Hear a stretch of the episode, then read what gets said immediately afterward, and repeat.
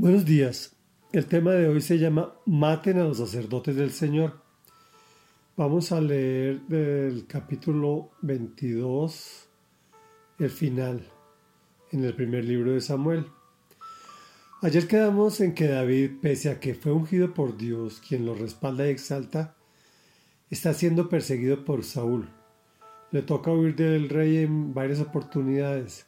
Se encuentra escondido para que no lo asesine es decir, que está en la inmunda.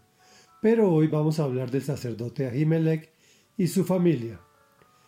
Dejamos a Doeg, uno de los oficiales de Saúl, echándole cepillo al rey y aquí retomamos la historia. Doeg, el edomita que se encontraba entre los oficiales de Saúl, le dijo, yo vi al hijo de Isaí reunirse en Nob con Ahimelech, hijo de Ahitob, Ahimelech consultó al Señor por David y le dio provisiones y hasta le entregó la espada de Goliat. Entonces el rey mandó a llamar al sacerdote Ahimelech, hijo de Ahitob, y a todos sus parientes que eran sacerdotes en Nob. Cuando llegaron, Saúl le dijo, Escucha, hijo de Ahitob. Diga, mi señor, respondió Ahimelech, ¿por qué tú y el hijo de Isaí conspiran contra mí? Le reclamó Saúl. Le diste comida y una espada. También consultaste a Dios por él para que se subleve y me aceche, como en realidad está pasando. Ahimelech le respondió al rey. ¿Quién entre todos los oficiales del rey es tan fiel como su yerno David, jefe de la Guardia Real y respetado en palacio? ¿Es acaso esta la primera vez que consulto a Dios por él? Claro que no. No debiera el rey acusarnos ni a mí ni a mi familia, pues de este asunto su servidor no sabe absolutamente nada. Te llegó la hora, Jimelec, replicó el rey, y no solo a ti, sino a toda tu familia. De inmediato, el rey ordenó a los guardias que lo acompañaban, maten a los sacerdotes del Señor, que ellos también se han puesto de parte de David Sabían que estaba huyendo y sin embargo no me lo dijeron. Pero los oficiales del rey no se atrevieron a levantar la mano en contra de los sacerdotes del Señor. Así que el rey le ordenó a Doeg, pues mátalos tú. Entonces Doeg el edomita se lanzó contra ellos y los mató. Aquel día mató a ochenta y cinco hombres que tenían puesto el efod de lino.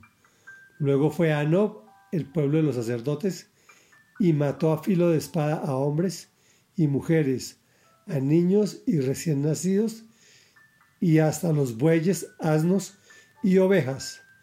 Sin embargo, un hijo de Ahimelech, llamado Abiatar, logró escapar y huyó hasta encontrarse con David. Cuando le informó que Saúl había matado a los sacerdotes del Señor, David le respondió, ya desde aquel día, cuando vi a Doeg en Nob, sabía yo que él le avisaría a Saúl. Yo tengo la culpa de que hayan muerto todos tus parientes. Pero no tengas miedo, quédate conmigo, que aquí estarás a salvo. Quien quiera matarte tendrá que matarme a mí. Reflexión. El sacerdote Ahimelech le responde al rey con total lógica, pero los celos y la envidia lo enseguecen.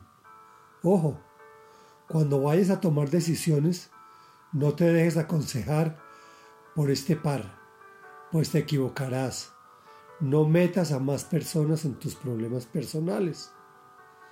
La sentencia de matar a los sacerdotes del Señor dejó a Saúl peleando contra Dios. Le costó muy caro como veremos más adelante. Fue tan tremenda la medida que sus propios oficiales no acataron la orden pues eran temerosos del Señor. Le tocó al impertinente de Doeg, el edomita, cumplir la absurda orden, puesto que éste no era descendiente de Israel, sino de Saúl su hermano. Pero también lo veremos más adelante recibiendo su merecido. Oremos pues, Señor Todopoderoso y maravilloso, no permitas que los celos ni la envidia, ni ese tipo de sensaciones y emociones negativas me dominen. No me quiero dejar aconsejar por ellas, pues me alejarán de ti. Por eso te clamo a ti, Señor amado, que nunca jamás quiero encontrarme peleando contigo. Dame sabiduría que es temor de Dios. Dame inteligencia. Dame discernimiento y entendimiento para caminar en tus caminos. Te lo pido en el nombre poderoso de Jesús. Amén y amén.